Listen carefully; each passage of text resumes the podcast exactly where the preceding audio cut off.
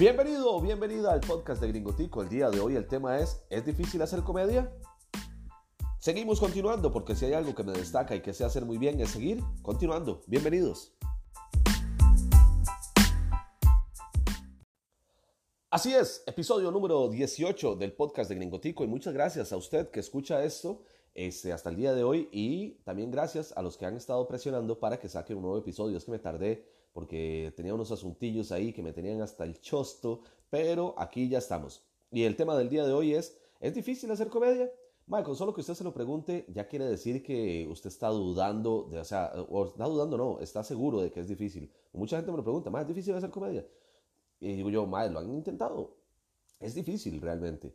Hay gente a la que se le hace más fácil, que son los comediantes que yo llamo que nacieron para ser comediantes, la persona que nace con gracia. Esta persona que todo el mundo dice, usted debería ser comediante, aunque no ha estudiado comedia, siempre hace reír a la gente. Es el comediante natural, el comediante que nació para la vara. Y hay otro tipo de comediante que eh, yo me declaro uno de ellos, que fue el que aprendió a hacer comedia, el que a punta de intentarlo y de disciplina lo logró. A mí no me costó tanto porque como les había mencionado en, un episodio anterior, eh, yo cuando empecé, tenía dos, tres meses de haber empezado y vino Luis, mi cómico de España, a dar el curso de comedia y yo lo llevé, entonces bueno, ahí ya aprendí las, las técnicas, las herramientas, toda la estructura para aprender a construir chistes y monólogos de stand-up. Y bueno, ya se me facilitó un poco ya teniendo esas herramientas. Pero hay gente que lo logra eh, autodidactamente, así que le sale de naturaleza y, todo bien. Aunque estas personas que tienen esta capacidad de hacer reír a la gente eh, naturalmente, si llevan el curso y se empunchan un poco más, van a ser muchísimo mejores comediantes. Entonces, bueno, esos son los dos tipos de, de comediantes que hay. A los que nacen con la vara, no, obviamente no se les complica tanto. Y a los que no nacimos tan graciosos, pero aprendimos a hacerlo, eh, pues sí se nos dificulta un poco. El, lo más difícil de hacer comedia, bueno, son dos cosas. Uno, este, saber qué es gracioso para la gente, porque muchas veces eh, uno cree, uno piensa algo y uno dice, madre, qué gracioso esta vara, esto va a hacer reír a la gente. Y usted le dice a un público con sus amigos o su familia, lo que sea, y no se ríen. Y uno, mierda, tengo un humor muy extraño, a mí me parece gracioso esta vara, pero a la gente no.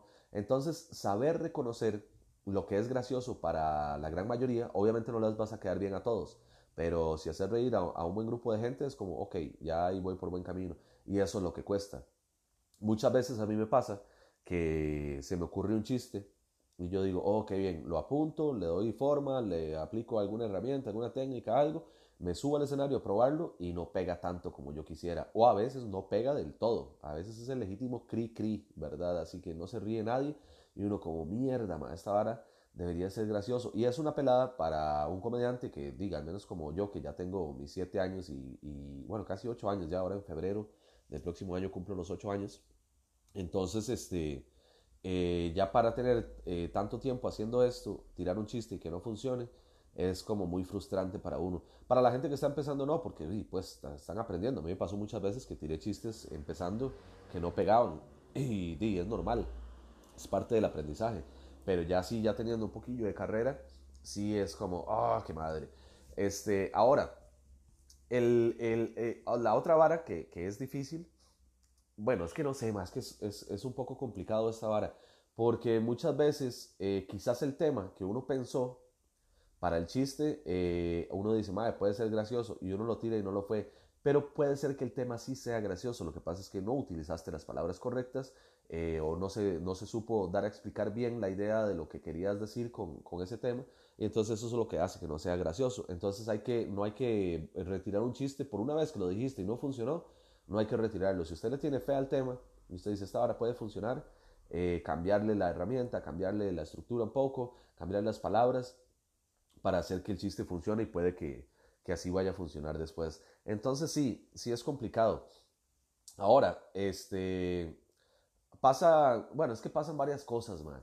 Eh, hay, mucha, hay mucha gente que, bueno, ahorita está muy de moda, este, en los últimos dos años, eh, han estado muy de moda los Opens, los Opens Mic para ir a probar material. A mí no me gusta mucho hacer esto de, de ir a un Open a, porque digamos te dan 7, 10 minutos, digamos. Entonces te dice, maestro, te traigo 8 minutillos para probar nuevos.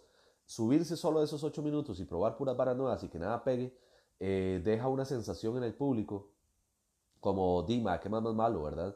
Aunque uno pueda tener hora y media, dos horas más de material que sí funcionan, este, esa, noche la, gente te va a juzgar, aunque la gente debería de entender que están pagando por ir a ver un Open, que van a ir a ver eh, material nuevo, que no todo va a funcionar, pero ahí donde está el detalle, que es una de las cosas en las que quizás a veces no estoy de acuerdo, que en la que se cobre entrada para un Open Mic. Eh, yo siento que la gente no debería de pagar por ir a vernos probar chistes, porque como digo, no se sabe si va a funcionar. A como puede que usted vea chistes geniales que puedan funcionar desde el primer momento, puede ser y es muy probable que muchos de ellos no vayan a funcionar. Entonces yo no soy de muy partidario de los opens y si voy a alguno, ojalá que sea eh, sin cover, que la gente no tenga que pagar por ver eso. La forma en la que yo pruebo chistes y en la que me ha funcionado es que, bueno, ustedes ya saben que ya yo tengo mi, mi material establecido y cuando pruebo material lo pruebo en medio de lo que funciona. Me explico. Empiezo el show con, chistes que sí pegan, con puro chingadazo. Pum, pum, pum. La gente ya está riendo. Ya cuando están riendo, están en una vara que se llama, nosotros los comediantes le llamamos Funny Zone. Es como la zona divertida. Ya se están divirtiendo en ese momento. Entonces ahí es el momento ideal para probar chistes nuevos. ¿Por qué? Porque si no pega, uno va a notar el cambio de la risa, de que se están riendo mucho a reírse un poquito menos, pero no va a haber un cri cri porque ya están en funny zone. Entonces, pero con solo ver el, bajonazo de risa, este, ya uno dice, ah, ok, le falta, le falta sabor a esta vara, le falta chotico y hay que arreglar este. Entonces ya uno apunta o, o, lo graba o lo que sea para darse cuenta dónde estuvieron las risas más bajas. Si, si durante el funny zone uno tira un chiste nuevo, y funciona, se vuelven a reír como con los chistes ya probados, uno dice, este queda, este ya está. Y esa es la forma en la que yo lo hago. Ahora, si estoy, eh, he tirado chistes buenos, eh, ya probados, la gente está riendo, está riendo, tiro uno nuevo, no funciona, tiro otro nuevo, no funciona, vuelvo a tirar otro viejo para que vuelvan a reír porque no los quiero aburrir durante tanto rato con mis pendejadas. Entonces, este, vuelvo a, a lo viejo, los vuelvo a hacer reír de nuevo y voy otra vez con otros nuevos. Y así es como voy viendo qué puede entrar al show o qué no, o qué puedo arreglar o, y qué no. Y así es como lo, como lo hago yo. Ahora, otra de las cosas difíciles de hacer comedia. Eh, buscar dónde presentarse, porque ah, ustedes ven, bueno, yo, yo por dicha, eh, cada mes tengo bastantes shows, pero no es así como que me está sonando el hijo puta teléfono todos los días como gringo, venga, preséntese a mi teatro, venga, preséntese a mi bar, venga, preséntese a mi fiesta. No, yo tengo que buscar muchas de esas cosas. No sé si ustedes han visto, este, yo a veces eh, quiero, quiero turear, quiero hacer gira por algún lado, entonces este, publico en mis redes sociales que hay gente muy amable que me ayuda y hay gente eh, muy mal parida. Porque yo publico como más, este, quiero ir a dar show a algún lugar donde nunca haya ido. Este, menciónenme sus pueblos y si pueden etiqueten gente de que tenga bares o gente que haga eventos en sus, en sus lugares, en sus comunidades para poder llevar mi show. Y hay gente que sí se apunta, hay gente que ha etiquetado dueños de bares y ha funcionado. Este, de hecho, a Río Frío, la primera vez que fui este año, porque ya fui dos veces, la primera vez que fui fue así, fue así. Yo publiqué esa vara, alguien etiquetó al dueño de Donde Tapa y el MAE me contactó, hablamos, le mandé unos videitos, toda la vara y el MAE le cuadró mi trabajo y bueno, fui a dar ahí. Entonces, como digo, hay gente muy tuanis que sí me ayuda y me ha, servido con esto. Y hay gente como, si es tan bueno, deberían de contratarlo, no andar pidiendo brete, que no sé qué, que no sé cuánto. Entonces, bueno, hay gente muy hijo de puta. Entonces, esto de conseguir dónde presentarse también es difícil. Hay que estarse moviendo, hay que estarse eh, mandando información a bares, a teatros, a todo, estar publicando eh, que promociones para shows privados, que el Día de la Madre con 30% de descuento, que el Día del Padre igual, eh, eventos empresariales en Navidad, bueno, a fin de año, pues y todas estas varas. Entonces, este, tampoco es que es como, dime, soy gracioso, contrátenme. Porque no, si uno se queda esperando a que le suene el hijo de puta teléfono, se va a morir de hambre. Entonces, este, hay que, hay que pellizcarse. Por eso es que yo les decía que, que también mucha gente lo ve a uno en el brete, digamos, bueno, trabajando en comedia, eh, que lo que lo ven es, el show es a las 9 de la noche, lo ven a uno llegar a las 8, 8 y 15 por ahí, probar el sonido, Empieza el show a las 9, termino a las 10 y me pagan, me echo las birras y me voy y la gente, madre, qué rico se la tira ese madre. Solo vino menos de dos horas y se ganó esa cantidad de plata y, y se echó las birrillas y se fue. Pero detrás de todo eso, madre, hubo tanto brete, tener que haber probado todos los chistes que dije durante esa hora o la hora y resto que dura mi show, Todos los chistes en algún momento los tuve que, los tuve que pensar primero, escribirlos, darles forma, por llevarlos a un escenario, eh, ver si funcionaban o no, arreglarlos si no funcionaron. Y todo eso, eh, y cada chiste de stand-up comedy normalmente dura de 30, de 30 segundos perdón, a un minuto máximo. Entonces imagínense ustedes la cantidad de chistes que pueden ser en más de una hora de show. Y haber hecho eso eh, repetitivamente para que ya quede el show armado, este es bastante difícil. Luego de eso, buscar dónde presentarlo, eh, buscar patrocinadores, este, estar haciendo bulla en redes, toda la cosa es un brete de fucking 24 horas. La gente cree que cuando, cuando uno es comediante solo va y dice pendejada durante una hora y ya le pagaron. No, todo, el, todo el hijo de puta día y todos los días los comediantes eh, pasamos pensando en comedia. Ahora, es mucho más difícil para un comediante que tiene un trabajo, que se dedica a otra cosa, que trabaja en una oficina, que no sé, X, que tenga un trabajo normal. Como dice la gente normal, ¿verdad? Entonces, a esta gente se le complica más. ¿Por qué? Porque su trabajo quizás tiene que entrar a su oficina a las 8 de la mañana y salir hasta las 5 o 6 de la tarde. Entonces pasó todo el día sin pensar en comedia por, hacer, eh, por estar haciendo su trabajo, al que, al, que, al que le pagan su sueldo, ¿no? Entonces a este, a este comediante se le complica mucho más porque tiene menos tiempo para estar buscando dónde presentarse. Estos comediantes normalmente trabajan para alguien que les consigue trabajo. Este, algún productor de eventos así que lo tenga ahí como en agenda eh, para ofrecerlo a, distintas actividades y después, madre, tenés show tal día y madre no tuvo que buscar el show. Entonces por ese lado está bien y mal porque, bueno, bien no se desgasta tanto haciendo eso pero mal porque Dima no se está presentando las veces que quizás quisiera presentarse. Entonces a un comediante que tenga trabajo se le da dificultar más.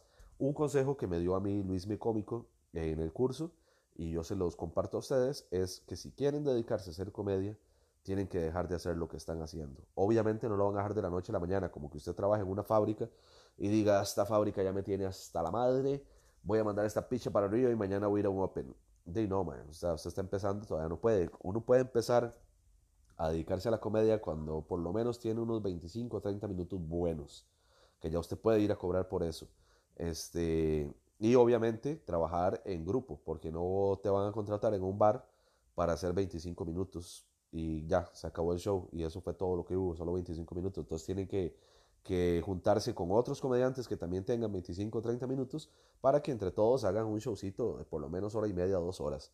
Y así todos ganen su, su dinero. Pero este, teniendo ya esos 25 minutos, usted ya, y, ya teniendo shows, ya teniendo donde presentarse y, una regularidad, este, ya puede mandar su trabajo a la mierda. Y a partir de ahí, desde que usted manda su trabajo a la mierda y empieza a pensar en comedia, las 24 horas del día, de 25 minutos vas a pasar a una, a una hora, a hora y media, dos horas de material y hasta ya va a poder escoger qué decir cada noche. Ya es como, en este show veo público así, voy a decir esto. Allá veo que hay, es un público familiar, tengo que decir mi monólogo sin malas palabras. Aquí es un bar rockero, entonces puedo soltar todo el humor negro que yo tengo. Y ya vas a tener mucho material y y mucho tiempo para seguir escribiendo más material y para buscar dónde presentarse y buscar patrocinadores y publicar estupideces en redes sociales, que eso es muy importante también. Ayer lo hablaba, eh, ayer tuve show con Valesca Oporta, Pablo Montoya y David Núñez en un teatro en San José, Teatro de la Comedia 2. Y después de eso fuimos a comer y estábamos hablando, eh, eh, Pablo y yo, sobre la importancia de, tener constancia en redes. Porque Pablo, Pablo es una persona muy extraña, Pablo es, es rarito, él. Este, de hecho me sorprendió, empezamos a hablar de eso porque eh, vuelvo a ver, el madre tenía el teléfono en la mano y todo está en blanco y negro. No, madre Pablo, a mí me parece, usted tiene su teléfono en blanco y negro. Me dice, madre, sí, es que una vara que vi, un artículo, no sé qué, que, el madre vio, que dice que al tener el teléfono en blanco y negro, usted pasa menos tiempo en redes sociales porque es menos atractivo. Y entonces va a ser más productivo en su vida. Pero entonces ahí fue donde entró la discusión de la importancia que tienen las redes sociales para un comediante. Deima, es súper importante, al menos para mí es súper importante y esto lo no me había percatado yo tanto hasta que fui escritor de la media docena que un día Eric, eh, Eric, eh, Ed, eh, puta, Guita, me dijo que, Edgar, me dijo que, que no, bueno, al, menos, al menos en esa época a mí ya me estaba yendo bien en redes sociales, ya yo tenía como 80 mil seguidores, algo así. Entonces me dijo, madre gringo, qué rajado esa vara de tus seguidores, madre en redes y no sé qué. Y le digo, madre, sí, no sé qué. Me dice, madre, pues que usted no se ha dado cuenta del, tesoro que usted tiene ahí. Y le digo, ¿por qué? Me dice, madre, cuando nosotros empezamos, no había redes sociales, no había Facebook, no había ni High Five, no había nada, no había nada. Lo único que podíamos hacer era eh, ir con La Nación a pagar un anuncito, un cuadrito en una esquina de alguna página eh, que decía show de comedia con la media docena, eh, teatro tal, tal hora, tal día. Y esperar a que la gente comprara La Nación, leyeran esa página, se interesaran en ese anuncio y dijeran, ah, voy a ver esta vara. Y esa era la forma de convocar gente para, para los chicos de la media docena cuando no estaban en la tele todavía. Cuando estaban en la tele, pues ya empezó a ser más fácil, obviamente, porque ya la gente se empezó a interesar más. Pero antes de eso, cuando no eran conocidos, cuando no eran famosos, les tocaba hacer este, este tipo de cosas. Entonces me dice, ma, usted ahora en redes sociales se puede dar a conocer súper fácil, ma. Y es, es, completamente cierto. Entonces yo le decía a Pablo esto. yo, ma, hay que ser muy constante. Me dice, ma, es que también a veces pasa eh, que igual, que igual en el escenario, a veces uno publica una, una caballada este, que a uno le pareció graciosa y a mucha gente no. Entonces es una publicación que tiene 30 likes ahí, rebuscadillos y unos comentarios como, Mae, vuelva a subir la publicación porque la subió sin el chiste. Ah, había que reírnos. Ah, Entonces no le va a cuadrar. Es claro, esa vara desmotiva. Es como, ah, ya no puedo subir cualquier pendejada porque ya están muy exigentes. Quizás después de, de haber subido varios, eh, varias publicaciones que fueron muy graciosas, y cuando uno ya sube una que no fue tan graciosa, ya te van a basurear, ya creen que uno bajó el nivel y que no sé qué, y que no sé cuánto. A veces uno publica cualquier otra vara que no tenga que ver con comedia y es como, hey, madre, ¿qué pasó? Ya no es gracioso. Y la gente es muy exigente, se ponen muy exigentes con eso. Entonces también estar presente en redes es difícil, pero hay que hacerlo. Eh, y, también hay mucha gente que se deja llevar por las cosas que ven en redes sociales que a veces es para bien y a veces es para mal. Por ejemplo, eh, una vez me contrató una familia que era como la fiesta de, de 50 años de una señora o un señor, no recuerdo bien, era en Alajuela. Este, me contrataron, el MAE me contacta por medio de la página, me manda un mensaje, me pide el número de teléfono, yo se lo doy, el MAE me llama y me dice, MAE, vea, te voy a ser muy honesto, nosotros nunca te hemos visto en un show, pero toda la familia sigue tu página. Yo fui el que empecé a seguirlo, se los recomendé a mis primillos, a mis tíos, no sé qué, no sé cuánto, y al final hasta la señora que cumplía años me sigue en Facebook. Y dicen que pasan muertos de risa. Y cuando yo publico algo y los demás no lo han visto, lo mandan a un grupo de la familia. Entonces, cuando llegó esta fiesta de cumpleaños, dijeron, madre, contratemos a este madre. No sabemos si es gracioso en vivo, pero contratémoslo a ver qué tal. Y me contrataron y les encantó, quedaron eh, maravillados con el trabajo mío. Entonces ahí fue la parte buena de estar este, en redes.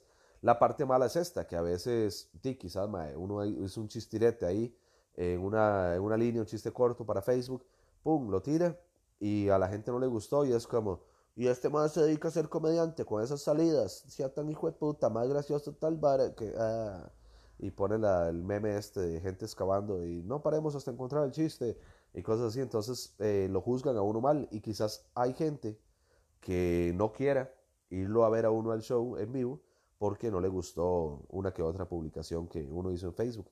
Y no tiene nada que ver lo que uno publica en Facebook con eh, lo que es el show. O, eh, bueno, sí, en general. Aunque, a ver, ah, tengo que, eh, que confesar algo.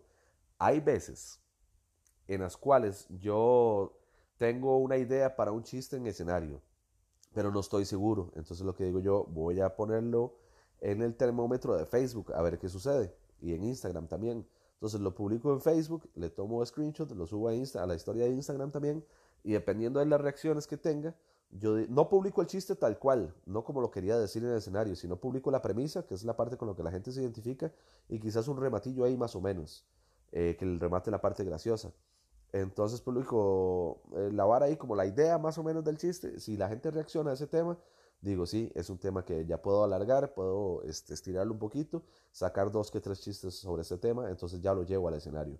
Pero no quiere decir que porque lo publiqué en Facebook me voy a subir al escenario a decir exactamente lo que decía Facebook. Entonces, este, es una estrategia ahí que, que tengo eh, para, para, poder sacar nuevo material. Eh, otras cosas que son difíciles para, para hacer comedia es pasar investigando mucho. Un muy buen comediante es el comediante que investiga. Eh, el comediante que no se queda con, ninguna duda. Si usted tiene alguna duda, Ahora con la tecnología tenemos la ventaja que usted agarra su celular, se mete a Google y hace la pregunta más pendeja que usted tenga y va a aparecer la respuesta. Entonces, eh, los comediantes tenemos esa ventaja. Maje, ¿por qué será que tal cosa? Lo uso en Google. Ah, es por esto. Entonces puedo hacer un chiste porque me recuerda a esto, o lo puedo comparar con aquello, o puedo hacer infinidad de cosas con ese tema. También este, investigar no solamente ese tipo de cosas, sino cualquier vara. Eh, ve uno una noticia que tiene un titular muy particular en redes sociales y uno dice, ah, voy a entrar a, leer el resto de la noticia, puede que salga algo ahí. Leer muchas noticias, estar muy informado, ver noticias en la televisión, lo que está pasando en el acontecer nacional, que esto es un arma de doble filo. ¿Por qué? Pues se lo explico, ¿cómo no? Si para eso estamos. Eh, es un arma de doble filo porque, por ponerte un ejemplo, sale una noticia hoy que diga, este, qué sé yo, Laura Chinchilla comió un pinto y se le quedó un frijol en el diente. Esa es la noticia. Entonces yo leo la noticia, hago un chiste sobre la vara, pero es una noticia como de ese día. Entonces esa semana, si tengo shows, el chiste va a funcionar un montón. Pero si pasan algunos meses, quizás a la gente ya no le va a dar gracia. ¿Qué pasó con, bueno, con chistes cuando Laura Chinchilla era presidente? Este, que si uno los dice ahora ya no hacen gracia. Es como, y, ¿qué tan 2013 es esta vara, no? Este, con Luis Guillermo, con aquel mae de No te vayas a Pérez Celedón, varios comediantes teníamos eh, chistes muy buenos sobre eso. Recuerdo que Pablo precisamente tenía uno muy vacilón y si lo dice ahora ya no va a hacer gracia. Yo tenía otro que también este, era, pegaba muy fuerte ese chiste de No te vayas a Pérez Celedón y ahora ni, tan siquiera pienso en, en, decirlo porque sé que no va a funcionar, ya es algo que pasó de moda. Como sería hablar como de Mollita Swagger ahorita, ma. Ahorita un chiste de Alfredito puede que funcione, pero ya cuando se acabe la chispa de Alfredito o de Juanqui Loco, ya no, ya no. Entonces, los chistes de actualidad está tuanis porque el, el, público va a pensar, ah, madre, qué bien, comedia fresca, esta vara está nuevo, esta vara pasó esta semana y este más está haciendo un chiste muy bueno sobre este tema.